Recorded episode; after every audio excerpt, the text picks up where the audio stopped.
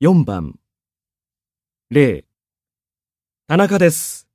今日、司会をします。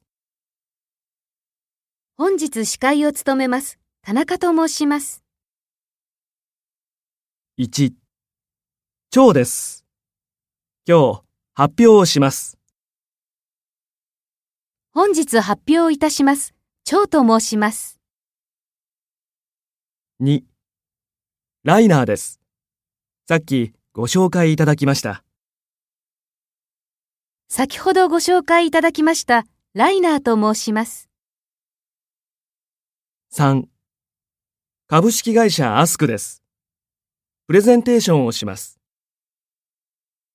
プレゼンテーションをさせていただきます。株式会社アスクでございます。